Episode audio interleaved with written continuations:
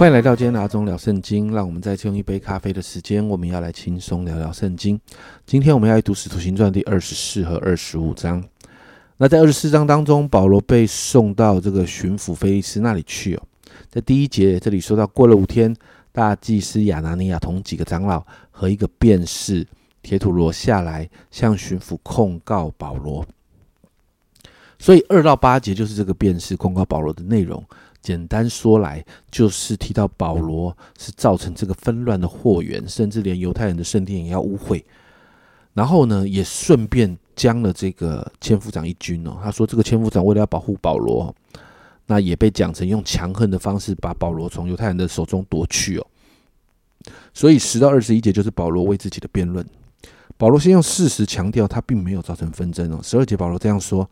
他们没有看我在看见我在店里或在会堂里面或在城里面和人辩论耸动众人啊。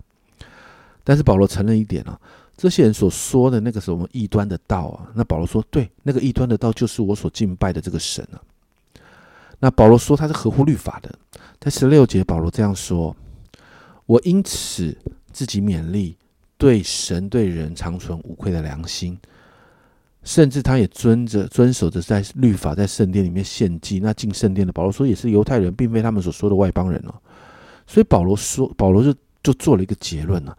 保罗说，他之所以在今天在会拜会在这个地方被审问，不是因为犯了犹太人的律法，而是在二十一节啊。保罗说，纵然有，也不过一句话，就是我站在他们中间大声说，我今日在你们面前受审，是为死人复活的道理。保罗在讲什么？保罗说，他们之所以控告我，就是因为我耶稣啦，我传耶稣啦。那经文提到这个巡抚的反应，二十二节，菲利斯本是详细晓得这道的，也就是菲利斯这个巡抚，他明白，他知道耶稣这件事情哦。但是你看到这个菲利斯，他不愿意去面对这件事，面对这件事哦，他就支吾的对他们说：“且等千夫长吕西亚下来，我要审断你们的事。”所以就用拖延战术哦，把这件事给拖了，但是用这样的方式暂时化解了这个难判的控告辩论的状况。那私底下呢，经文说到这个巡抚宽待保罗，也让他的亲友来攻击保罗，那甚至呢要保罗对他跟他的妻子谈论这个关于耶稣的道啊。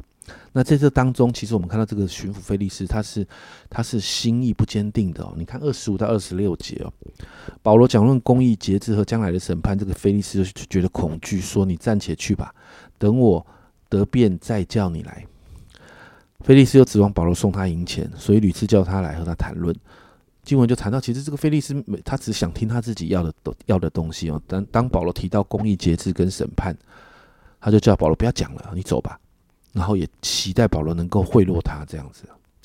那最后我们看到了有另外一个巡抚波求菲斯都啊要来接任这个菲利斯，而保罗继续被囚禁在监狱里啊。那进入二十五章哦，随着这个新的巡抚上任哦，祭司跟犹太祭司长跟犹太人仍然不放过保罗，还是要继续控告他。那他们希望保罗能够从该沙利亚被转到耶路撒冷审判了。这些人的计谋就是。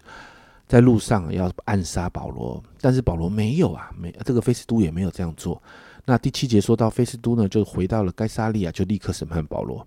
七到八节，七到八节这样说：保罗来了，那些从耶路撒冷下下来的犹太人周围站着，将许多控重大的事都控告他。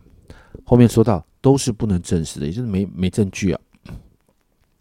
那保罗分述说，无论犹太人的律法或圣殿或该杀，我都没有干犯。但是菲利菲斯都这个巡抚要讨犹太人的喜欢呢，就希希望保罗去耶路撒冷受受审，他希望能够啊顺应民情嘛，然后就就能够处理这件事情呢。但保罗知道在途中一定会有被杀害的危险，所以呢，保罗用罗马人的法律啊向菲斯都说明了，因为他是罗马人嘛。那保罗这样说：该沙利亚这个该杀的堂前呢，才是他受就是他要受审的地方啊。那保罗接着说十一节：我若行了不义的事，犯了什么该死的罪，就是死，我也不辞。但如果他们告我的事情都不是属实的，就没有人可以把我交给他们。保罗说：“我要上告该杀，这是当时罗马人的权权益啊。”所以菲斯都跟当时议会商量，就决定把保罗往罗马该杀那里送去哦。而这个过程，保罗仍然被关着。那这当中的亚基帕王还有他的太太哦，百尼基士来到这个该萨利亚来拜访这个菲斯都哦，菲斯都就把保罗事就跟这个亚基帕王这个分封的王讲。那谈到保罗被囚禁在监狱里啊，是因为第十九节这里说，不过是有几样辩论，为他们自己的鬼神的事，又有为一个名叫耶稣已经死掉的人哦。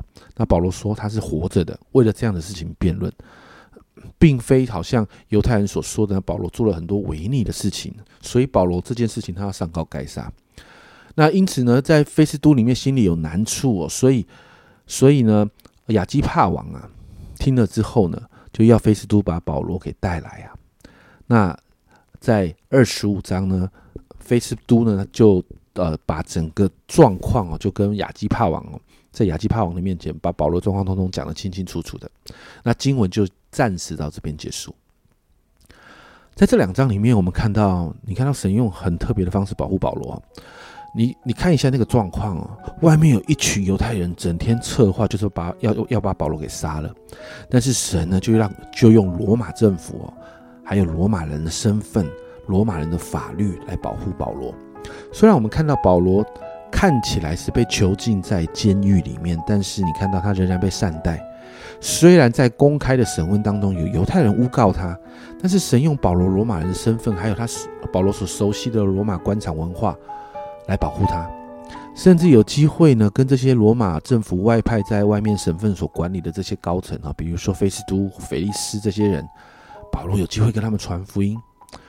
家人们，有时候当我们面对一个窘境的时候，有时想想，或许我们正在神的保护里面呢。